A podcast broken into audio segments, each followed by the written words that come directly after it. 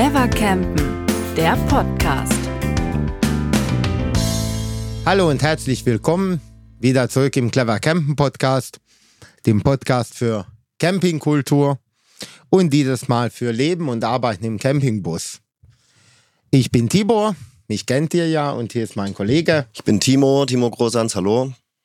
Und wir haben heute die Katja Seidel dabei, Hallo.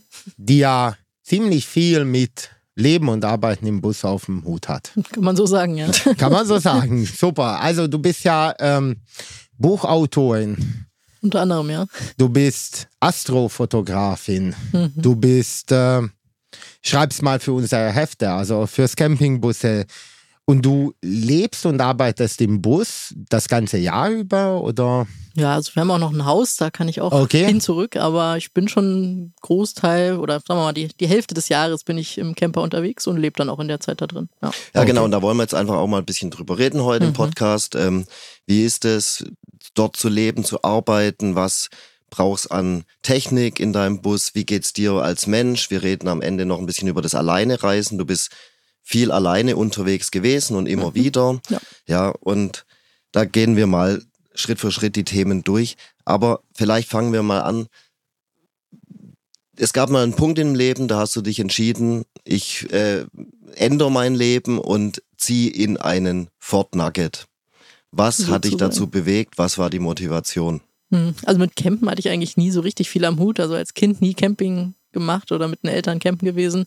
Ich kam dann erst später zu, aber meine Motivation kam eigentlich aus der Fotografie heraus. Wie du schon sagtest, ich bin ja Astrofotografin und da war es halt immer super nervig, wenn man dann nachts auf dem Berg ist zum Fotografieren und dann noch wieder eine Stunde ins Tal zurückfahren muss zum, zum Übernachten.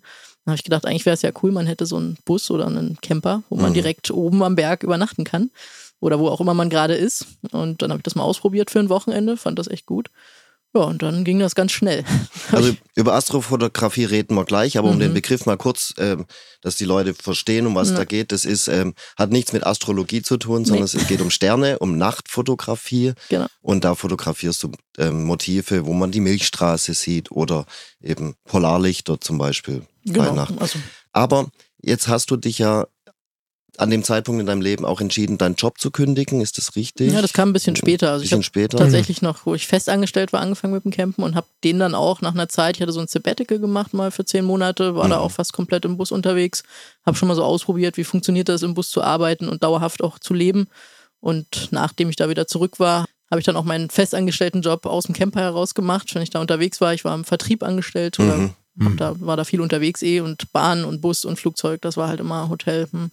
Nach 15 Jahren dann nicht mehr so toll. Und Du wolltest dein, dein, deine, dein Zuhause einfach ein bisschen dabei haben. Genau, dann war das auch nicht mehr so schwer, von zu Hause weg zu sein, mal für ein, zwei Wochen oder sowas. Dann, Wann war Das das denn? gut. Also wie lange bist du denn schon so unterwegs? ja, 2018 habe ich den Camper bekommen. Okay. Mhm. 2019 hatte ich mein Sabbatical, noch vor Corona zum Okay. Glück. Ja, das, war ist gut. nützlich, ja. ja. genau. Und danach dann, ab 2020, war ich dann im Prinzip im, im Camper auch arbeitsmäßig unterwegs. Okay, okay. Und ja, dann Ende 2021 habe ich mich Mhm. entschieden, was Timo gerade sagte, meinen Job zu kündigen. Okay. Und dann, ja, was ich schon eigentlich fünf Jahre vorher immer nebenbei gemacht habe, das dann Vollzeit zu machen. Und hattest, war das ähm, für dich eine Erlösung oder war, du, warst du aufgeregt? Hattest du auch ein bisschen Bedenken, ob das klappt oder nicht? Ja, Bedenken auf jeden Fall. Also Mhm. wenn man sein, sein Fest an, oder seine Festanstellung kündigt, ist ja immer so ein bisschen Sicherheit aufgeben ne? oder Mhm. vermeintliche Sicherheit aufgeben. Ja, und dann zu sagen, ich mache das jetzt komplett selbstständig, man weiß ja gar nicht, was auf einen zukommt so richtig. Aber ich habe gesagt, gut, das Risiko ist ja überschaubar. Ich kann wieder zurück in meinen Job, Mhm. in die Firma sogar oder auch Okay. in eine andere Firma aus der IT heraus. Ja, ich glaube, da wird auch immer noch, werden immer noch Leute gesucht. Und was waren so die, jetzt hast du ja die Erfahrung gemacht und wir wissen, dass es, das können wir spoilern, es hat funktioniert. Bisher, ja. Genau, bis Du schreibst Bücher gut. und Artikel und machst Workshops. Mhm. Ähm, aber gab es auch Anlauf? Was, was sind so die Anlauf, die Schwierigkeiten, wenn man so sagen, sein Leben und seine Arbeit in so einen Bus und auf die Straße bringt? Was sind da die Erfahrungen? Welche Tipps kannst du auch weitergeben? Hm. Gut, also kommt natürlich immer auf die Art der Arbeit an. Ich habe ja jetzt viel ja, am PC zu tun, wenn ich schreibe oder Fotos bearbeite oder sowas. Das heißt, der Arbeitsplatz war für mich schon ein zentrales Thema. Also, dass ich sage, ich bin da entsprechend stromtechnisch gut versorgt und äh, ausgestattet. Ich kann da auch mal zehn Stunden am Stück sitzen, ohne gleich irgendwie Rückenschmerzen oder Gelenkprobleme zu bekommen. Das war wichtig. Das Schlafen ist ganz wichtig, wenn man viel mhm. unterwegs ist. Man muss ja auch fit sein. Ähm, und von daher, so diese beiden Sachen waren mir eigentlich am wichtigsten. Und da sollte man auch ja, ein bisschen Zeit investieren, um dann den richtigen Camper für sich zu finden, glaube ich. Habe ich zumindest gemacht. Ich hatte auch Glück, dass ich den mhm. richtigen gefunden habe. Also ich will ihn gerade noch nicht wieder loswerden. Mhm. Und ja, dann einfach so einrichten, dass man sagt, ich brauche eigentlich nicht mehr. Das habe ich festgestellt. Man kann mit einem kleinen Schreibtisch mit, weiß nicht, ein, zwei portablen Monitoren richtig gut arbeiten und das alles auf kleinstem Raum und eigentlich sogar besser, als wenn ich jetzt ein riesen Büro hätte mit einem riesen Schreibtisch. Okay, aber ich sehe, du hast es ja so ein bisschen fließend gestaltet, mhm. den fließenden ja. Übergang. Jetzt mal auch bei dem, du hast ja den Nugget, du hast gesagt, den richtigen Bus finden. Mhm. Wie bist du da losgezogen, um dir mal überhaupt einen Bus zu suchen oder um den richtigen zu finden? Mhm. Was war da deine Vorgehensweise?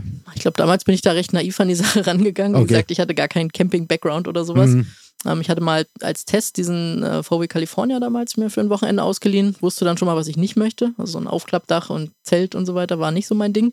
Aber ich wusste schon, diese 5 Meter kompakten Campingbusse, das finde ich gut, weil es sollte auch mein Alltagsfahrzeug werden. Von daher war das schon mal ein Kriterium. Und was mich dann gleich genervt hatte an dem, an dem VW-Bus war, dass ich immer alles umbauen musste. Also mhm. wenn ich dann schlafen wollte, musste der Schreibtisch abgebaut werden. Wenn ich kochen wollte, musste ich wieder irgendwas wegräumen. Deswegen war ein wichtiges Kriterium für mich, ich kann alles aufgebaut lassen. Wenn ich dann abends irgendwann um 0 Uhr ins Bett gehe oder sowas, dann will ich nicht alles aufräumen müssen, das Bett noch aufbauen, sondern einfach nach hinten laufen und schlafen mhm. gehen. Also wenn wir das ein bisschen erklären können, der Ford ja. Nugget, das ist ja ein Klassiker, den gibt es schon ewig, Jahrzehnte und äh, demnächst kommt auch ein neuer raus äh, zu, zum Caravansalon. Mhm kann man schon mal erzählen. Aber der hat, dem seine Besonderheit ist jetzt in der Form, wie du ihn hast, er hat ein festes Hochdach. Genau. Ja, man hat Stehhöhe. Man kann eben, und er hat, ähm, der Nugget, der hat innen so eine L, so eine Mittel, mhm. Mittelküche, sagt man, glaube ich. Ja, eine L-Küche ist L-Küche. schon im, im Heck. Also ne? man mhm. läuft praktisch Sitze, die Nette und dann läuft man nach hinten an die Küche ran wieder nach vorne. Und von da aus ja. steigt man dann auch hoch ins Dach genau. und kann dann schlafen. Und es hat halt Vorteile, gerade im Winter hast du ein isoliertes Hochdach, kannst Perfekt. alles liegen lassen und dein Schlafzimmer ist immer gebaut sozusagen. Genau, ich lasse es tatsächlich auch mal aufgebaut. Gibt ja welche, die das jeden Tag abbauen, da bin ich mhm. irgendwie zu faul zu. Mhm. und habe das jetzt auch so gestaltet, mhm. dass ich es gar nicht mehr umbauen könnte. Aber da muss man halt im vorderen Bereich so ein bisschen den Kopf einziehen. Aber hinten in der Küche ist immer Stehhöhe. Das ist echt angenehm, wenn man sich, weiß nicht, umzieht oder sowas ne, oder kochen möchte. Ja. Und ja, dann einfach, wenn man Lust hat, kann man oben schlafen gehen. Man kann auch mal tagsüber oben ein paar Sachen lagern, mhm. die dann unten im Weg rumliegen. Dann sieht es ein bisschen aufgeräumter aus. Und ja, und die Sitzbank ist halt toll, weil das ist für drei Personen. Man kann also auch insgesamt mit fünf Personen mit dem Nugget reisen, was ja selbst größere Wagen manchmal nicht bieten, ja, ja. wenn man jemanden mitnehmen möchte. Und ja, man sitzt da super gut. Der Tisch ist angenehm, Sitzbank ist angenehm, so ein bisschen angewinkelt. Also das waren so alles Kriterien für mich. Und den Nugget kannte ich vorher gar nicht. Bin einfach über einen Karawanensalon gelaufen damals und habe mir so 5-Meter-Busse angeguckt. Und nach dem 20. VW-Bus-Ausbau bin ich dann irgendwann sofort gestoßen, habe die Tür aufgemacht. Äh, damals konnte man sich den noch sehr intensiv anschauen. Heute ist das alles, glaube ich, ein bisschen anders auf den Messen. Mhm. Aber ich glaube, ich hing dann da drei Stunden am Fortstand, immer wieder rein, raus, Probe gelegen aufgebaut, abgebaut, das Bett und war sofort schockverliebt irgendwie. Ja, Nugget haben viele Fans. Ich glaube, da gibt es auch zum Beispiel das witzige, so eine Community, die heißt Nugget-Tiere. Genau. Ja, also die Community ist wirklich einmalig. Das ist also groß, ne? Ich war gerade wieder auf so einem Festival, da waren, glaube ich, 150 Fahrzeuge okay. oder sowas, über 300 Personen. Das war, ist schon was ganz Besonderes. Man grüßt sich auf der Straße, das ist ja. auch angenehm. Okay. Also das kann ich auch schon spoilern. Der neue Nugget wird auch am grundsätzlichen Grundriss, am Layout äh, nichts verändert. Also haben für alle Fans, die auf den neuen Transit Custom abzielen. Okay, ähm, Astrofotografie, aber bleiben wir noch mal kurz bei dem beim Nugget jetzt, mhm. weil wir das schon das Thema haben. Du, dieses Arbeit, wenn man arbeitet im, im Bus, dann braucht man ja, sagen wir mal, da ist der als Basisversion noch nicht fertig. Da muss man noch ein bisschen was reinbauen, vielleicht, mhm. bisschen sich da ähm, anpassen. Ja. Was hat, gehen wir mal in die Technik. Also gerade zum Beispiel Strom, Autarkie, frei stehen. Da hast du dich eingerichtet. Funktioniert mhm. das? Ja, also der ist schon in der Basis gar nicht so schlecht. Mhm.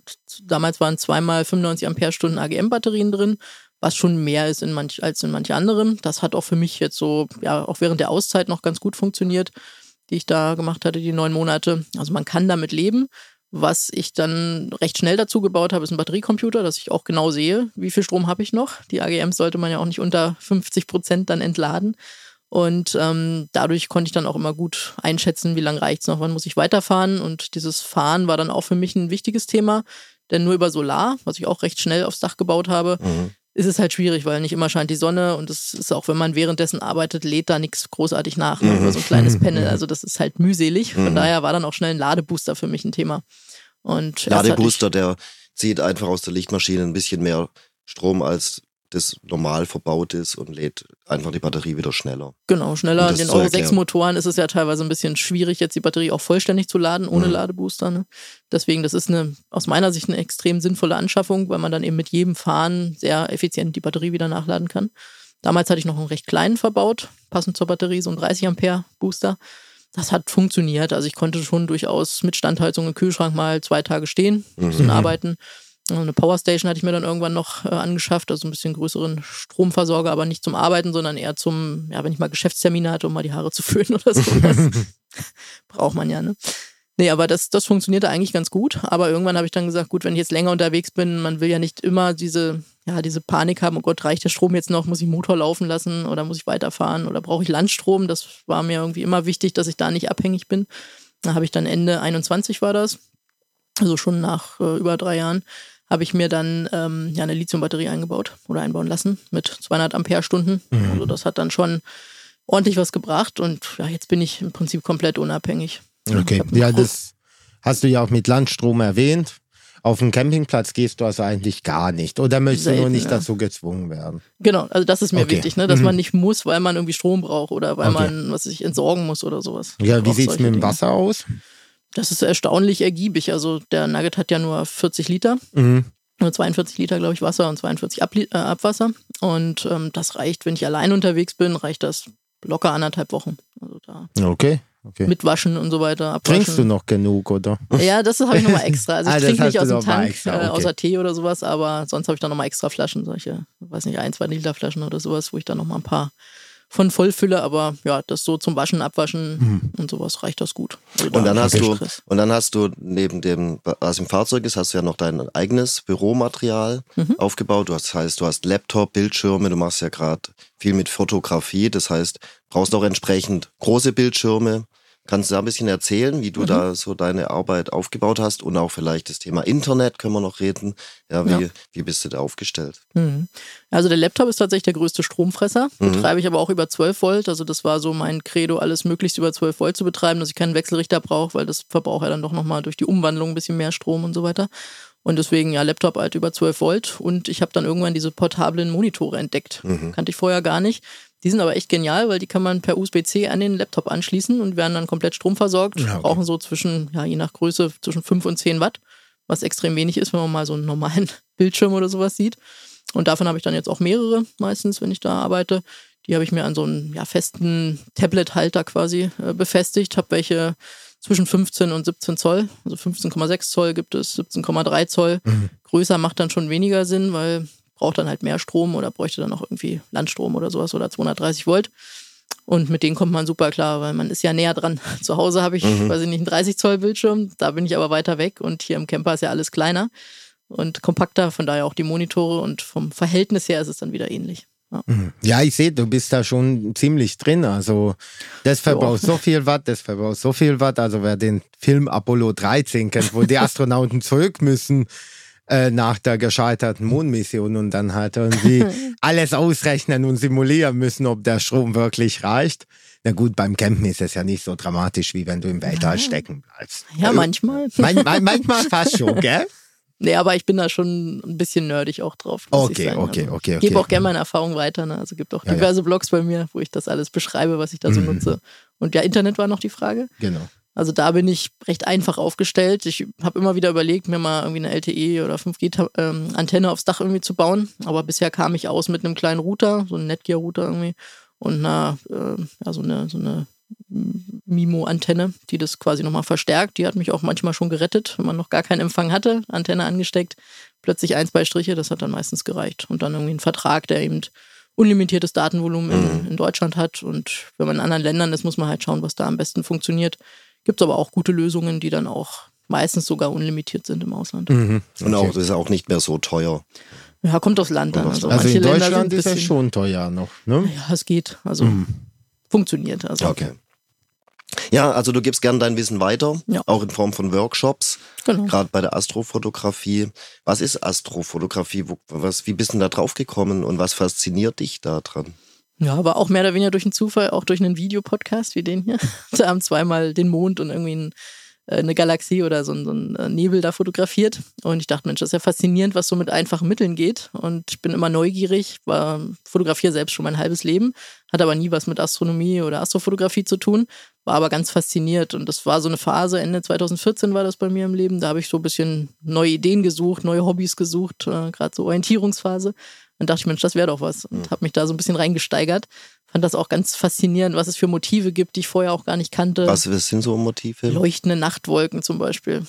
Kannte ich vorher Okay. überhaupt nicht. Gibt's gerade wieder. So Juni, Juli ist so Was ist Zeit. eine leuchtende Nachtwolke? Das sind so Eiskristallansammlungen in Mhm. sehr hoher Höhe. Die werden von unten von der Sonne angestrahlt, die aber schon untergegangen ist. Und dann schimmern die so silbrig weiß äh, am Himmel. Das ist sehr faszinierend. Da hat man aber dann nur einen kurzen Zeitslot, bis die Sonne oder die Erde sich wieder weitergedreht. Genau, hat. es sind so ein paar Stunden am Abend, ein paar Stunden am Morgen, so bevor Mhm. die Sonne aufgeht oder beziehungsweise nachdem sie untergegangen ist. Und auch nur im Juni und Juli. Also muss eine spezielle Zeit sein, bestimmte Bedingungen. Aber wenn man es mal gesehen hat, ist das schon extrem beeindruckend. Also was sind so Motive? Leuchtende Nachtwolken, Milchstraße, Milchstraße, ist, Klassiker. ist genau. ein Klassiker oder einer der Klassiker. Polarlichter. Polarlichter, genau. Auch in Deutschland durchaus manchmal Okay. sichtbar oder zumindest fotografisch Ja. sichtbar. Ja, zuletzt im Norden, an den Nordseeinseln, glaube ich, hat man es gesehen. Ja, ja, dieses Jahr gab es schon einige Mhm. größere Vorkommen, genau. Polarlichter, also auch Klassiker oder so, ein- so ein Herzensmotiv, auch wenn man es mal gesehen hat. Ne? Oder ja, einfach Sternenhimmel, ne? Star Trails kann man machen, dass die Sterne so zu Strichspuren werden. Mhm. Aber auch sowas wie Galaxien und Nebel kann man auch mit recht einfachen Mitteln fotografieren. Braucht man so eine kleine Nachführung, die man aber auch kompakt im Camper mitnehmen kann. Also ich mache das alles mit möglichst einfachen Mitteln, ne? ohne jetzt riesen Teleskope, riesen Montierungen, wie man das nennt. Das wäre mir jetzt alles zu viel zu schleppen und auch im Camper habe ich nicht so viel. Also das ist durchaus für gerade für Leute, die viel im Campingbus unterwegs sind, auch ein schönes Hobby, wo man sich mal so, weil eine Kam gute Kamera haben viele Leute, genau, da kann man schon viel mitmachen. kann man viel mitmachen und du in deinen Workshops zeigst du dann praktisch Schritt für Schritt, wie ist das dann so gestaffelt, ein, Einsteiger, Fortgeschrittene. Genau, also gibt so Einsteiger-Workshops. Wir hatten gerade einen am Bodensee für Camper auch tatsächlich Mhm. mal. Erster Versuch kam aber, glaube ich, sehr gut an. Okay, Also, wie sah das aus? Das war so ein kleines Camp und da Mhm. habt ihr euch dann getroffen in so einer, so einer Wagenburg genau. und habt dann, und du hast dann gesagt, so, jetzt wird's Nacht, jetzt packt mal die Kameras aus. So ungefähr, genau. Tagsüber haben wir so ein bisschen Theorie gemacht, aber auch sehr praxisbezogen mit so ein paar Bildern und so, wie man das alles macht. Also, dass man erstmal die Basics so weiß und genau, abends haben wir dann nett zusammengesessen, gegrillt, gegessen und dann, als die Nacht eingebrochen ist, dann ja, konnte man schön fotografieren. Hatten auch zwei schöne, klare Nächte mit vielen Sternen und sogar Milchstraße war unten am Bodensee. Ja, wie bereitet man sich da vor? Also ich meine, man- wo, wo ist, man muss ja irgendwie wissen, wo, wo kommt dann die Milchstraße? Ähm, Mhm. Gibt es dann da Apps oder wie, Genau. wie, wie, wie funktioniert das? Genau, da gibt es heutzutage echt klasse Apps, wo man wirklich schon sekundengenau planen kann, wann geht der Mond hinterm Berg auf oder wann ist die Milchstraße an der richtigen Position. Und ja, das kann man sich alles im Vorfeld schon überlegen. Sollte man bei manchen Motiven auch, weil manchmal fährt man ja lange zu einem Ort oder es gibt wenig Möglichkeiten, wo man da mal ist und der Himmel gleich noch klar ist und das Wetter passt und so weiter. Und da ist es schon ganz gut, vorher mal zu wissen, was man da plant oder was man fotografiert, dass man da nicht umsonst ist. Ja. Was ich find, so faszinierend finde, also man weiß ja, wer fotografiert, das Thema Belichtung Mhm. ist ja immer ein, ein, das, das eine der wichtigsten Themen. Ja. Und gerade in der Nacht Sterne zu belichten ist das eine, aber ich finde das Faszinierende ist, dass man da auch irgendwie seinen Camper in so eine Landschaft stellen kann und man kann beides auf das Foto bringen. Ja. Vor im Vordergrund der Camper oder eine Szenerie, die Landschaft und die Milchstraße. Ist, wie ist, ist das schwierig oder ist das der, Ja, was ist da der Trick? Eigentlich nicht so Nicht sehr, so? weil die Kamera sieht ja viel mehr als das Auge. Ja. Das finde ich auch eins der faszinierenden Dinge, dass man Dinge sichtbar machen kann, die man so gar nicht sieht, zumindest auch nicht farbig. Also Milchstraße hat ja auch viele Farben und man selber sieht ja nur alles schwarz-weiß in der Nacht. Die Augen da nicht so richtig fähig sind. Aber ja, mit ausreichend langer Belichtungszeit, offener Blende oder einem, einem guten Objektiv, was äh, mit offener Blende gut verwendet werden kann. Die ISO ein bisschen hochgedreht. So, das sind ja so die Dinge, die man da macht. Und dann belichtet man einfach 10, 15 Sekunden und dadurch wird dann vieles sichtbar.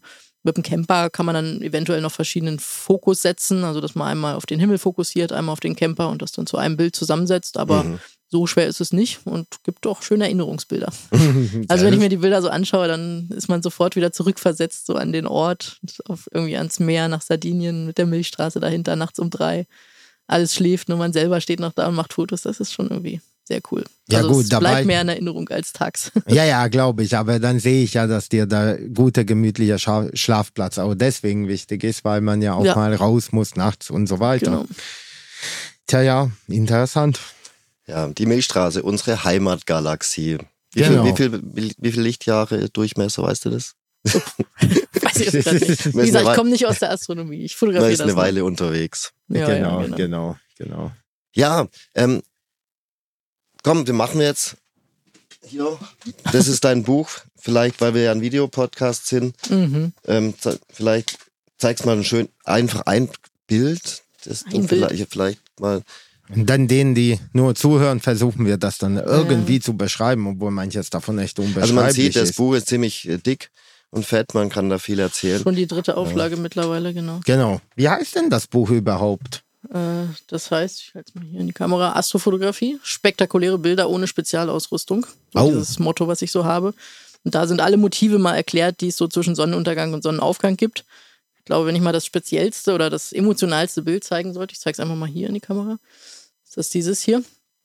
Das ist mein Camper mit leuchtenden Nachtwolken, was ich vorhin erzählt hatte, und einem Kometen, den es da 2020 mal gab. Mhm. Oh, Ja, sehr und das schön. so in Kombination aufzunehmen, ist relativ selten. Also das werde ich wohl in meinem Leben nicht mehr erleben. Aber es war schon eine ganz besondere Nacht, weil man den Kometen mit bloßem Auge sah, diese leuchtenden Nachtwolken hier im Hintergrund, diese hellen, Mhm. die sah man mit bloßem Auge und ich war halt mit meinem Camper dort vor Ort und es war eigentlich sehr un, ja, un, ungeplant jetzt nicht, aber sehr unwahrscheinlich, dass das in der Nacht geht, weil alles voller Wolken war und mit einmal wie durch Zauberhand rissen die Wolken auf und alles war sichtbar. Das war sehr, sehr emotionale Nacht für mich. Mhm. ja, Ja, aber so ist es eben, nur wer loszieht, ähm, kann Genau. Ergebnis erzielen. Manchmal geht's nicht, aber man muss halt dastehen. Ja. Und nochmal kurz dieses, das heißt, Mhm. ohne Spezialausrüstung, das heißt wirklich, man kann, wer eine, Kam eine normale Ja. Spielreflex oder heute Systemkamera hat für kleines Geld, dann braucht man jetzt nicht Tausende von Euro.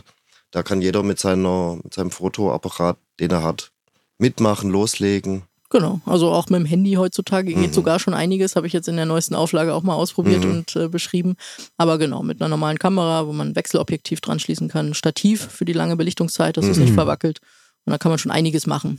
Hinten im Buch gibt es dann so einen ähm, Aus- oder so einen erweiterten Teil, wo man dann mit dieser Nachführung, was ich sagte, so ein kleines Gerät, was die Mhm. Erdrotation simuliert, wo man dann noch ein bisschen mehr machen kann. Aber das ist dann schon ein kleiner Ausblick, was geht halt Mhm. noch so. Aber man kann ganz, ganz viel eben schon mit normalen Kameras machen. Und gibt Okay. tolle Motive, also kann man, kann ich nur jedem mal raten, mal nachts rauszugehen. Also es gibt doch mehr, als man denkt. Und gerade mit dem Camper, also ich glaube, ohne den Camper hätte ich viele Motive so gar nicht einfangen können, weil man dann gar nicht an dem Ort gewesen Ja, ja, wäre. Ne? ja, ja. Das ist schon. Genau, und zur richtigen Zeit am richtigen Ort. Genau. Ja, aber okay. Astrofotografie, glaube ich, ähm, haben wir jetzt viel gesagt. Aber du- bist nicht nur Astrofotografin, du machst auch, hast, hast jetzt ein ganz neues Buchprojekt äh, auch gemacht. Ähm, machen wir natürlich auch ein bisschen Werbung dafür oder zeigen's.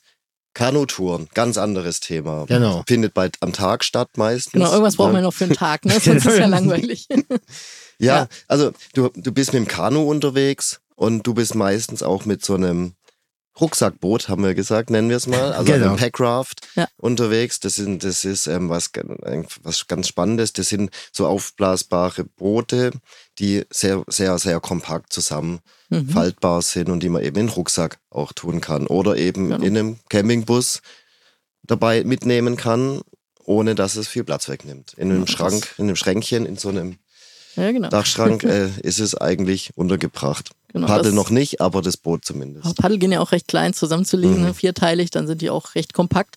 Aber genau, das war mein Ansporn damals. Also ich bin immer schon gern Boot gefahren oder Mhm. Stand-Up-Paddleboard oder sowas, aber die waren halt immer sehr groß und schwer, selbst die Luftboote. So 12, 13, 15 Kilo wiegt das ja dann doch mal gerne mit, mit Zubehör. Und es hat halt einfach viel Platz weggenommen. Und in meinem kleinen Nugget, der, dem fehlt ja auch leider so die Garage oder der, der Kofferraum. Ja. Na, da ja, war halt einfach nie genügend Platz. Und gerade wenn man dann vielleicht noch zu zweit unterwegs ist, äh, wie ich das momentan auch häufig bin, dann erst recht. Und so kam ich dann irgendwann, ich glaube Ende 2021 war das, wo ich so richtig drauf aufmerksam wurde, ähm, auf die Packrafts. Und das ist halt Aber genial. vielleicht ne? kannst du mal beschreiben, das Ja. Packrafting hat ja, ist ja so eine, so eine Geschichte, wo man so ein bisschen, das ist so, so, so eine Kombination aus Wandern oder Mhm. sogar mit dem Fahrrad. Man Ja. kann das Fahrrad auch mit draufnehmen. Ja. Ja. Ähm, das ist erstaunlich, dass die das aushalten. Und das die Idee dahinter ist, dass man so praktisch so von A nach B kommt und mal läuft, mal radelt, mal paddelt. Genau, also so? kombinierte Land-Wasser-Touren kann man auch Mhm. sagen. Ne? Mhm. Dafür sind die ursprünglich mal äh, gemacht worden, genau. Und so nutzen, nutze ich oder nutzen wir die auch, dass wir dann eben kombinieren. Man fährt ja meistens Flüsse, die irgendwie fließen. Da macht es dann richtig Spaß. Also See geht auch, aber Spaß macht es eher auf Mhm. einem Fluss, der ein bisschen fließt. Und den kann man halt nicht wieder flussaufwärts fahren und zurücklaufen, wenn man dann so mal 15, 20 Kilometer vielleicht gefahren ist, was recht schnell geht, wenn es ordentlich fließt Mhm. da ähm, ja, will man halt nicht wieder zurücklaufen. Das ginge zwar, die Boote sind ja leicht, wiegen so zwei, drei Kilo meistens nur. Mit ein bisschen Zubehör hat man dann einen Rucksack, der meistens unter 10 Kilo schwer ist. Also wer es vom Wandern kennt, das geht schon ganz gut.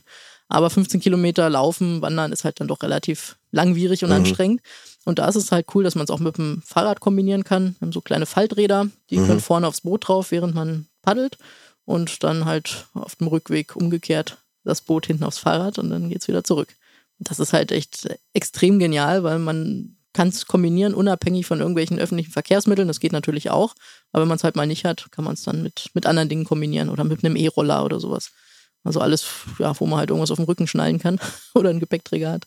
Du hast ja gesagt, unter 10 Kilo schwer und Schlauchboot und Rucksackboot. Äh, wie pumpe ich das Teil auf? Also ich meine, wenn das nützt ja nichts, wenn du, wenn du so ein kleines Boot hast, was du aber mit einer riesen Pumpe oder macht man es mit dem Mund so Humanpumpe oder wie, wie läuft das denn? Ginge auch, wäre anstrengend, glaube ich. Okay. Zumindest das komplette Boot. Nee, es gibt so kleine Luftsäcke. Vielleicht, Ah, vielleicht okay. kennt ihr das, diese Luftsofas, wo man so Luft einfängt. Mhm. So ähnlich ist dieser Sack auch. Den, der lässt sich ganz klein zusammenfalten, wiegt irgendwie 100 Gramm oder sowas. Und äh, damit, ja, den schließt man ans Packraft an, äh, fängt dann Luft auf, bläst es rein, ja, zwischen fünf und zehn Säcke voll, dann ist das Boot voll. Okay. Also so grundsätzlich voll und die letzte Luft, bis es dann richtig prall ist, macht man entweder mit dem Mund oder mit einer kleinen Handpumpe. Aber das ist sehr klein und kompakt. Das braucht okay. jetzt auch nicht so viel Druck wie ein SUP oder sowas. ne? Das ist okay. von, von der okay, Bauart ganz okay, anders. Okay, okay. Und für wen, für wen ist es geeignet? Für alle, die gerne auf dem Wasser unterwegs sind und ja, nicht so viel Platz haben oder nicht so viel Gewicht schleppen. Also das ist jetzt keine Sportart, wo man so mit, mit dem Wildwasser Kanu fahren Kann man zwingend. auch. Kann man. Gi- gibt auch Wildwasser-Packrafts, aber Ja. es ist, also wir nutzen es eher zum Flusswandern. Ne? Wer ist wir? Das ist, das ist nämlich der nächste Punkt. Ja. Wir werden zwar nachher über das Alleinreisen reden noch ähm, und was da die Gefahren und, und Herausforderungen sind, aber gerade beim Kanutouren, auch bei dem Erstellen vom Buch, warst du mit deiner Mutter unterwegs. Ja, genau. Und bist gerade viel mit deiner Mutter unterwegs. Genau. Das ist ja auch eine eher nicht ganz so häufige Kombination, Ja, in deinem, wenn man so länger im Campingbus unterwegs ist. Also ich finde das aber schön, dass du es kannst. Also ich hätte da schon ein bisschen Bedenken. Ja, ich hatte Glück mit meiner Mutter. Du hattest Glück. Du hast noch Glück. Hab, genau, ich habe Glück. Ähm, nee, also das hat sich mehr oder weniger zufällig ergeben. Ähm, wir sind auch beide mal gern schon auf dem Wasser unterwegs gewesen und hatten uns dann beide solche Boote gekauft, weil wir das beide sehr genial fanden mit dem kompakten Packmaß. Und ja, eigentlich haben wir es erst nur zum Spaß gemacht und irgendwann habe ich gedacht, hm, so richtig viel Zeit habe ich ja auch nicht jetzt in meiner Selbstständigkeit, ne, dann ständig da so aus Spaß zu paddeln, machen wir doch ein Projekt draus. Und so ist dieses Buchprojekt auch entstanden. Zu sagen, die schönsten Touren, die man sich ja teilweise auch äh, recht umständlich zusammensuchen muss, irgendwo im Internet oder in anderen Büchern, ähm, die möchte ich natürlich gerne weitergeben, möchte andere inspirieren für solche Touren und habe halt versucht, Dinge, die mich immer gestört haben an anderen Büchern, so Fotos zum Beispiel, dass man einen Eindruck bekommt, wie sieht es auf dem Fluss aus, ähm, wie, welche Schwierigkeiten hat man da, wo muss man einsteigen, aussteigen, welcher Pegel ist wichtig und so weiter. Naja, und das war so die Grundidee und Hier sieht man mal deine Mutter so genau, mit dem Fahrrad, mit Fahrrad auf dem Fluss. Also Fahrrad und cool. Boot, genau. Genau. Und wichtig ist ja, das ist ja im Kanutouren Deutschland zum Genießen heißt. Also es sind ja alles nur inländische Ziele, die man. Genau, mal Eben in hier. Grenznähe, aber genau, alles so Okay, in Deutschland. okay. Mhm. Genau, ist wie so eine Art Reiseführer.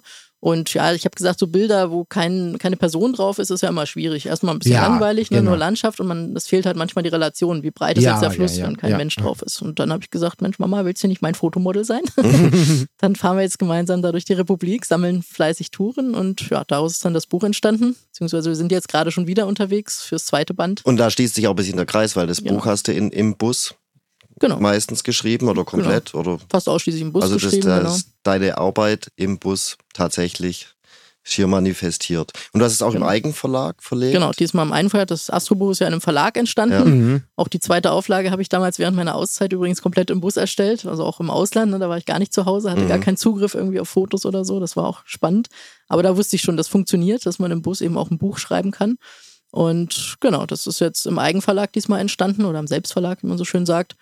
Und da kommen dann auch nochmal spannende Herausforderungen, die man da so mit einem Verlag nicht hat. Aber ja, hat Spaß du musst gemacht. dich um alles kümmern. Genau. Ja, und dann ist deine Buszentrale, da musst du mit Lektorat und Druckerei und Satz oder wie, hast du selber gesetzt? Buchsatz habe ich tatsächlich Mhm. auch selbst gemacht. Genau, Okay. Hat mich mal gereizt. Ich habe ja so eine Mediengestalter-Ausbildung damals Mhm. gemacht, aber ja, sowas halt noch nie vorher wirklich konkret. Aber ja, ich bin ganz zufrieden mit dem Ergebnis fürs erste Mal. Hat auch Spaß gemacht. Also. Und nochmal das Leben mit deiner Mutter im Nugget, das Mhm. funktioniert. Da habt ihr euch eingerichtet. Genau, also. Geht euch da nicht so auf die Nerven oder? Nee, also es ist erstaunlich gut funktioniert das. Wir haben so unsere, sagen wir mal, Aufgabenteilung. Ne? Ich arbeite halt viel und, und plane unsere Touren und so weiter. Und sie macht so ein bisschen, in Anführungsstrichen, den Haushalt. Okay. Also kocht ganz gern dort, hat sich da gut eingelebt, ne? also was, was man halt so macht. Und ja, sie ist froh, dass sie mal in Ecken kommt, die sie sonst natürlich nie gesehen hätte oder wo sie sonst auch noch nie war. Und das ist eigentlich so eine Win-Win-Situation für beide. Sie ist Rentnerin, schon 72, aber immer noch topfit, fitter als ich. und ja, sie hat Spaß an den Touren und mag es rumzukommen, Leute zu treffen. Jetzt dieses Jahr haben wir extrem viele Leute auch getroffen, mit denen wir auch gemeinsam teilweise gepaddelt sind. Ja, und jetzt haben wir gerade schon wieder vier Wochen hinter uns. Und äh, haben Wieder in Deutschland? Wieder in Toll. Deutschland, Mhm. genau, einmal quer durch und haben jetzt auch die Touren fürs zweite Band schon zusammen. Also das heißt, das kann dann auch wahrscheinlich Anfang nächsten Jahres kommen. Okay, das heißt, du musst dich wieder in einen Bus setzen und Ja, fleißig da muss ich schreiben.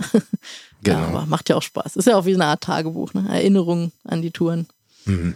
Macht schon Spaß. Ja, sollen wir zum dritten Thema kommen? Und das Ja. ist, ähm, wir haben es im aktuellen Campingbusse, machen wir Eigenwerbung wieder für uns. Genau. hast, eine, ein- haben wir, hast du einen Artikel geschrieben, den wir auch lang drüber geredet haben, Mhm. weil du, jetzt haben wir gerade mit deiner Mutter das Thema gehabt, aber eigentlich bist du auch sehr viel alleine schon unterwegs Genau. gewesen. Die ersten Jahre komplett, Und- ja. ähm, alleine im Bus zu sein, also auch wirklich nicht nur jetzt mal ein paar Tage, sondern es, das hat ja schon, man muss sich selber organisieren. Es gibt, ähm, du wirst, wurdest viel konfrontiert auch mit eng Leute, wo Leute dich gefragt haben, hast du da keine Angst? Standardfrage, Du genau. Alleine Ja. unterwegs, auch als Frau. Wir haben uns auch entschieden, dass wir das Thema Frau da nur am Rande be- betrachten, weil auch viele weil warum soll nicht auch ein Mann Angst haben Genau. äh, vor, vor dem Einbrecher? Steht ja nicht dran. Also Genau. Genau. Nee, also da, und dann hast du den Artikel, was ich ähm, sehr gut fand, so unter, untergliedert. Wir haben halt so, oder du hast drei Klischees Mhm. ähm, so zugrunde gelegt. Alleine reisen ist gefährlich, alleine reisen macht einsam und alleine reisen ist stinklangweilig. ja. Vielleicht widerlegen wir das jetzt hier mal ein bisschen in dem Podcast. Also, alleine reisen ist gefährlich. Hast du Angst, wenn du alleine bist? Wie geht's dir? Nee, also das ist auch ein Klischee, was ich häufig im Zusammenhang mit der Astrofotografie immer höre. Oh, hast du da nicht Angst, nachts alleine draußen rumzulaufen? Geht ja so ein bisschen einher. Ne? Meistens hat man ja ähm, nachts Angst, so im Dunkeln irgendwo vielleicht noch frei stehen oder so. Oh, da kommen ja irgendwelche Diebe und brechen ein oder überfallen dich und so weiter. Aber tatsächlich habe ich keine Angst. Also ich glaube, Angst entsteht viel im Kopf, wenn man sich vorstellt, was alles passieren kann und welche wilden Tiere da kommen und irgendwelche Verbrecher im Wald.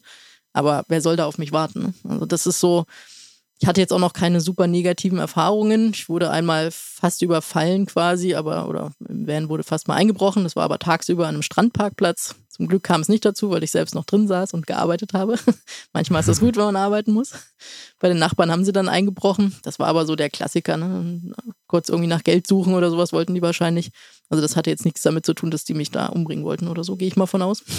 Nee, aber, Aber ja, ich finde, ich, ich frage mich auch da manchmal, denn wenn man irgendwo frei steht, mitten im Wald, oben auf dem Berg, wer soll da dran denken, dass da jemand Ja. mit einem Campingbus steht, bei dem man was klauen könnte? Also muss ich es ja glaub- nicht vorher posten. Ne? oder Genau, so. genau, genau. Das Also ich glaube so eher, klug. es kommt eher in dem Kontext vor, wo man sowieso damit rechnet, vielleicht Autobahn, Genau. Rasthöfe oder Campingplätze oder Stellplätze, ja. Ja. Mieten im Nirgendwo, na gut, Gelegenheit macht Diebe, das wissen wir ja. Aber was tust du da auch mal, um denen keine Gelegenheit zu bieten? Ja, also ich meistens fahre ich mal relativ spät erst zu den, zu den Stellplätzen oder zu den Übernachtungsplätzen, dass man nicht tagsüber schon beobachtet wird, ach guck mal, die ist alleine Mhm. und oh, macht da irgendwas mit Fotografie, da gibt's wohl was zu holen. Das sind ja mal so Dinge, die man vielleicht berücksichtigen sollte. Ansonsten, ja gut, ich habe eine Versicherung. Also im Notfall, wenn da was geklaut wird, dann eine Inhaltsversicherung für einen Camper, die, die deckt das ja auch weitestgehend ab. Und ja, was, was kann man tun? Also man nicht zu offensichtlich draußen dran schreiben, was da alles drin sich verstecken könnte. Also ich Mhm. habe zum Beispiel jetzt keine Werbung für meine Fotografie am, am Auto. Ähm, deswegen weiß man auch nicht von au außen unbedingt, oder ist jetzt teures Equipment im Auto oder so. Genau. Aber du hast ja gerade einen interessanten Aspekt, du, als der Bösewicht auf dem Parkplatz rumgelaufen ist und mal das Mhm. ausgekundschaftet hat, wer wo er einbrechen könnte, Ja. hat er dann gemerkt, dass jemand im Auto ist. Genau. Ja. Also der hat irgendwie durch meine verdunkelten Scheiben geschaut Mhm, okay. und hat sich wohl erschrocken, dass da jemand drin sitzt. Hat er gar nicht mit gerechnet, weil ich Sprich, deine zu. These ist ja auch, e- egal ob man alleine oder zu zweit ist, die, meisten Einbrecher äh, haben kein Interesse, in Kontakt mit den Genau. Besitzern zu Die kommen. Konfrontation Ja. wollen die ja nicht, die wollen ja Geld meistens, ne? Oder Mhm. irgendwas, was sie zu Geld machen können. Genau. Ja. Und die gehen kurz rein, eine, zwei Minuten und wieder raus meistens. Also das Genau. weiß man, dass meistens sind diese, die brechen die Tür auf oder irgendwie und dann wird er ganz, ganz schnell, oder das nur was lose rumliegt, Genau. Taschen, da wird auch oft gar nicht groß rumgekrustelt oder tief Mhm. rein, sondern da wird einfach oft nur mitgenommen, was, Ja. was, was da ist. Und genau, also das ist eigentlich, eigentlich auch zu dem Thema alleine reisen und Einbruch. Es ist egal, ob man alleine oder zu zweit ist. Also der zweite, der Partner ist kein Schutz sozusagen. Ja, manchmal kann es äh, hilfreich sein, ja. wenn man irgendwie auf dem Supermarktparkplatz, mh, ist ja Mhm. auch in- gerade in südlichen Ländern manchmal so das Problem, dass da dann schnell mal eingebrochen wird, so dieses ganz schnell rein raus. Da ist es natürlich hilfreich, wenn einer einkaufen geht und der andere bleibt im Auto. Ne? Das, Das wäre- kann, kann helfen dann aber. Genau. Ja, in der Nacht, ich meine, gut, nachts brechen, glaube ich, sogar die wenigsten auf solchen Plätzen dann in, in die Camper ein. Das ist eher die Gefahr dann tagsüber am Strand oder so, wenn die Wo wissen, die Leute, weg sind, weg, genau. und genau, ja, ja. Oder wandern ja, ist oder ja sowas, frei. ne? Aber du hast ja Versicherung gesagt, also Mhm. Versicherung, Absicherung. Ähm, ich selber fahre fahr viel mit alten Fahrzeugen rum, alte Motorräder, alte Autos auch mal nach Italien oder Mhm. äh, nach Belgien oder sonst wohin. Ich werde immer gefragt, was machst du, wenn es liegen bleibt? Mhm. Wenn du eine Panne hast, gut, ein Reserverad habe ich, aber wenn halt was Größeres ist, ich meine, gut, dein Nugget ist jetzt nicht 36 Jahre alt wie mein Auto, aber trotzdem kann da mal was schiefgehen. Es ist ja auch was schiefgegangen mal. Wie gehst du damit dann um? Hm, gut, also vorbereiten, klar, kann man sich in gewisser Weise, dass man sagt, für- für bestimmte Situationen nehme ich Ersatzteile mit, Mhm. also wenn die Wasserpumpe kaputt geht oder was auch immer, ne, so Kleinigkeiten. Aber für große Pannen, ja, Motorschaden, Getriebeschaden, kann ich ja nicht irgendwie ein Ersatzgetriebe mitnehmen. Siehst du ja Und- nicht kommen. Sieht man nicht kommen, genau. Und ich hatte den Fall jetzt bei meiner letzten Norwegen-Reise im Winter, dass meine Standheizung kaputt gegangen ist. Mhm. Also die ist halt einfach kurz vorm Nordkap bei minus 24 Grad ausgestiegen. Blöd. Blöd, genau, will man jetzt nicht unbedingt haben. Aber gut, ich hatte auch keine Ersatzheizung dabei. Mhm. Ja. muss man halt dann in der Situation damit umgehen und schauen, wie man eine Lösung findet. Aber auch da ist es aus meiner Sicht nicht so relevant, ob man jetzt allein oder zu zweit ist. Weil ich meine, man muss irgendwie Hilfe organisieren. Und mh, dieses Alleinereisen, finde ich, hat sogar dazu geführt, dass man eher ja, noch, noch eher aktiv werden muss, über seine Komfortzone mal hinausgehen muss, sich kümmern muss, andere Leute vielleicht kontaktieren. Mhm. Und in dem Fall war das so eine, ja, ich finde es im Nachhinein immer noch unglaublich, was da alle, alles passiert ist, weil ich hatte innerhalb von einer Woche eine Ersatzheizung Mhm. aus Deutschland über meinen Händler organisiert bekommen. Der hat es dann irgendwie nach Finnland geschickt und ich habe es dort mit jemandem, den ich da vorher auch nicht kannte, äh, selbst eingebaut in einer, in einer Tankstellenwerkstatt Okay. mitten in der Nacht. Und dann hat auch Norweger noch geholfen, irgendwie, der gerade zufällig da war und meinte, oh, helfe ich gerne und sowas. Ja, das war unglaublich, ne? Nach einer Woche konnte ich dann weiter. Ja, da ist das Alleinereisen manchmal, wie du angedeutet hast, eher der Vorteil. Wenn man zu zweit Mhm. ist, dann ist, bleibt man so bei sich und Mhm. versucht da mit sich das zu lösen. Mhm. Ja. Und, find, und wenn man alleine ist, ist man einfach gezwungen, den Kontakt zu Menschen zu suchen. Genau. Und in der Regel hat man ja die, macht man ja die Erfahrung, dass andere Menschen auch nett sind. Und Meistens ja. Ja, ja. also es gibt viele nette andere Ja, Menschen definitiv. auf jeden Fall und wenn sie nicht nett sind, geht man zum nächsten und dann Ja. findet man netten. Aber man ist einfach gezwungen, dann ein bisschen mehr auf die Leute zuzugehen und ein Mhm. bisschen mit denen zu kommunizieren und Also ich habe es auch gemerkt, ich habe ja beide Erfahrungen jetzt gemacht, alleine und auch mit, mit anderen Personen Ja. reisen. Wenn man alleine ist, hat man sogar noch eher den Kontakt zu anderen oder, oder es, ist, es ist schneller Kontakt gefasst, Mhm. weil andere ja auch sehen, Mensch, die ist allein unterwegs, dann können wir da abends mal zusammensitzen. Zu zweit, da ist man ja manchmal so, ach, die wollen bestimmt für sich bleiben oder so, Genau. dann, dann geht man da gar nicht auf die Leute zu. Also das ist eher positiv aus meiner Sicht, da Freunde, Mhm. Bekanntschaften zu finden. Technische Probleme am Auto ist eine, technische Probleme am Körper, Krankheit Mhm. andere. Mhm. Wie ist, wie, da hat man, da könnte ich mir vorstellen, dass man da eher so ein bisschen vielleicht Bedenken hat. Wie, Ja. wie, wie ist es, wenn man irgendwo in Norwegen alleine rumsteht und kriegt ein Problem? Ja, also das ist definitiv natürlich immer ein Thema, was man auch nicht planen kann so richtig. Also ich habe selbst eine chronische Krankheit und muss da irgendwie Medikamente mitnehmen und so. Das ist auch eine Herausforderung. Und ähm, ich hatte zum Glück noch keine schlimmen Krankheiten, wo ich gesagt habe, da braucht ich jetzt dringend Hilfe oder weiß nicht, musste ins Krankenhaus gebracht werden oder sowas, immer nur so Kleinigkeiten. Einmal war es so, dass ich tatsächlich ins Krankenhaus musste. Da war ich aber noch in Deutschland. Da habe ich gerade mein Sabbatical angefangen quasi, war auf dem zweiten Tag auf der Reise, war noch auf so einer Veranstaltung gewesen mit anderen und hatte dann irgendwie so, weiß nicht, so einen, so einen Gallensteine oder was das war. Mhm. Hat sich aber dann doch sehr ähm, schnell wieder erledigt. Dann kam ich aber auch ins Krankenhaus und da war meine Familie zum Glück noch in der Nähe, haben mich dann auch da besucht. Also da habe ich schon gemerkt, oh, das könnte, wenn man sehr weit weg ist, doch sehr schlimm sein, ne? wenn man dann ganz Mhm, alleine ist und vielleicht auch nicht weiß, wie man wieder zurückkommt oder sowas. Das ist ja manchmal im Ausland nicht so von der medizinischen Versorgung, wie das in Deutschland ist. Äh, da kennt man ja auch so einige Geschichten von anderen, die dann da im Ausland irgendwie ein bisschen strugglen mit, mit Krankheit. Aber klar, das fährt immer mit, das Risiko. Alleine reisen macht einsam, aber du bist ziemlich gut vernetzt mit einer Community, triffst Leute.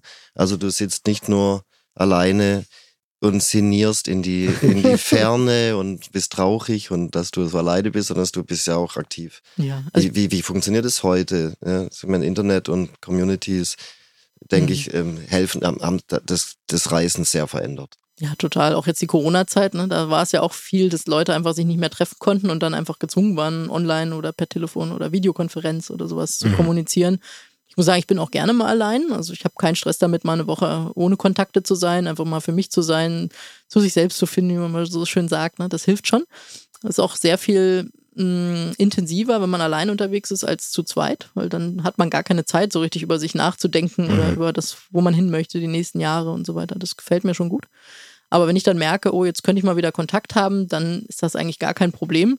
Zum einen kenne ich jetzt mittlerweile an vielen Orten Menschen, die ich auch einfach mal kontaktieren kann. Das haben wir jetzt auch die letzten vier Wochen gemacht. So, Mensch, ich bin gerade in der Gegend. Ja, Mensch, komm vorbei. Ne? Dann ver verbringt man mal einen schönen Abend beim Grillen oder beim Paddeln oder sowas. Das, das ist angenehm.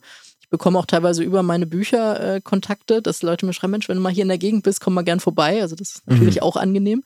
Man kann nicht alles immer annehmen, weil dann würde man jeden Tag irgendwie nur noch Leute besuchen. Ja, So ja, viel Zeit überall rumhängen, ja. Genau, aber ansonsten genau auch online gibt ja, also die, die Nugget-Community ist eine sehr große und da trifft man immer mal wieder welche. Oder ich bin auch bei den Camper Nomads, das sind solche, ja im Prinzip ähnlich wie ich, Leute, die im Bus leben und arbeiten oder sich da so ein Business aufbauen wollen. Da hat man ja schon mal gemeinsame Interessen und auch die sind natürlich viel unterwegs und es gibt regelmäßig so Online-Meetings und so, wo man sich trifft. Also wenn man das möchte, kann man sehr viel Kontakt haben. Also eine persönliche und vielleicht gar nicht so ernst gemeinte Frage musst du auch nicht beantworten, aber wenn du alleine bist so eine Woche, führst du Selbstgespräche oder bist du still? Ich merke nämlich bei mir manchmal, dass mein Mund trotzdem nicht länger als zehn Minuten zubleibt, auch wenn ich eine Woche allein unterwegs bin. Hm, Selbstgespräche. Ich glaube eher, wenn ich am Fluchen bin, wenn Okay. irgendwas nicht funktioniert, dann, so, hm, dann redet man schon mal mit sich selbst. Nee, ansonsten eher so innerlich, glaube ich. Also, Okay, dass man okay. inner, innere Dialoge führt mit sich Mhm, selbst dann so. mhm. Aber ich glaube laut eher nicht. Muss ich mal drauf achten, ich weiß gar nicht. Genau. Okay.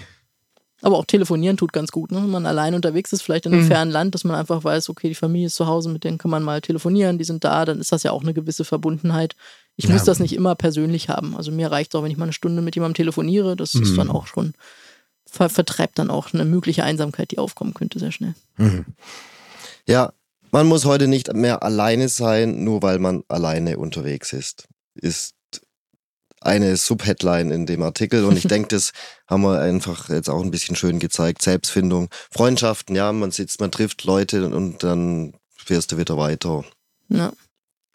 Wollen wir zum Ende kommen? Hast Können du noch wir. eine Frage? Möchtest du noch was erzählen, Katja? Ich glaube, wir haben wirklich viel, viel, viel gehört, viel ähm, spannende Eindrücke von deinem Leben im Bus äh, erlebt. Ja, und wir freuen uns total drauf, dass du weiterhin für uns auch Artikel schreibst. Mal Sehr gucken, was wir da Genau. machen. Ja, wir haben, was haben wir vorher gesagt? Wir wollen mal ein bisschen drüber nachdenken. Gerade das Thema Arbeiten im Bus. Ja, was Mhm. brauchst du dafür? Was brauchst du für Ausrüstung? Was brauchst du für Versicherungen? Ja, wie, wie kann man sich da vorbereiten? Was sind da die Fallstricke? Was sind die Tipps? Was sind die Wie kann man Erfahrungen? starten, genau. Ja, das werden wir irgendwann das Jahr noch weitermachen. Genau. Genau. Ansonsten, die nächsten Reisen stehen schon wieder bevor. Für mich geht es nochmal nach Norwegen jetzt Ende des Jahres. Hm. Da habe ich dann auch zwei Fotoworkshops mal im Ausland, also in, Ah, ja. In Nordnorwegen, Polarlicht-Workshops dann an der Kann Stelle. man die noch buchen, wenn mal jemand gerade Ja. hier Lust bekommen hat? Oder Ja, sind die schon ausgebucht? Zweimal eine Woche, der eine ist ausgebucht. Bei Okay. dem ersten, der ist Anfang Oktober, ich glaube vom 7. bis 15. Hm. Da sind noch zwei Plätze frei, genau. Ist auch für Okay. Camper. Und wie funktioniert das? Dann muss man, man fährt mit seinem Bus hoch? Ja, es ist sowohl dich als auch. und- Also man kann als Camper kommen, dann kann man Mhm. mit seinem Bus kommen, da ist so ein Campingplatz, Mhm. äh, wo das stattfindet. Oder man fliegt oder fährt mit dem Auto und dann gibt es auch Apartments da. Also für, Ah, okay. für beide Richtungen was, was dabei. Und dann wird das eine intensive Zeit, glaube ich, mit noch einem Trainer, der dort auch ähm, eine Zeit des Jahres immer verbringt und lebt. Hat dort ein Häuschen und ja. Und es ist dann, sind Polarlichter dann garantiert? Weil ich war mal auf den Lofoten und zwei Tage und habe keine gesehen. Und ja, das, garantieren kann man das- natürlich nichts. seitdem aber- bin ich da ziemlich genervt, wenn ich irgendwo Polarlichter sehe, dass ich sie nicht gesehen habe. Also ich glaube, es hängt primär vom Wetter ab. Wenn das Wetter gut ist, sind eigentlich fast immer Polarlichter irgendwo sichtbar und wir werden natürlich unser Bestes geben, um die Leute dahin zu führen, wo Mhm. es welche gibt. Aber klar, Garantie gibt es nie. Okay. Ja, Ich denke, schöner Abschluss. Vielen Dank. Danke auch für die Seidel, Einladung, Astrofotografin. Ja, Tibor, machst du jetzt auch Foto Astrofotografie? Weiß ich noch nicht. Packrafting? Packrafting, also Rucksackbooten, schon viel eher. Ja. Ja, Reisen auf jeden Fall. Aber man hat ja auch so viele Hobbys. Aber ist doch schön, ist doch schön. Man kann ja auch vieles miteinander verbinden, sei es Fahrrad, Bus, Boot, Wasser, Land. Fliegen kann man auch bestimmt irgendwo irgendwie. Also ich glaube, ich werde das beides ausprobieren. Packrafting und Astrofotografie. man kann das Na auch kombinieren. Ne? Eben. Unterm Polarlicht. Genau, Habe ich auch genau. schon gemacht. Ja, dann erzähl uns mal, wie es war. Das genau. mache ich. Das machen wir in einer der nächsten Folgen. Vielen Dank, Katja, Tibor. Danke euch. Genau. Hat Spaß und gemacht. hat uns gefreut. Und wenn es irgendwas zum Loswerden gibt, ab in die Kommentare. Sonst liken, abonnieren, uns eine E-Mail schreiben mit Themenvorschlägen, Tipps. Und äh, bis zum nächsten Mal. Bis zum nächsten Mal. Ciao. Ciao.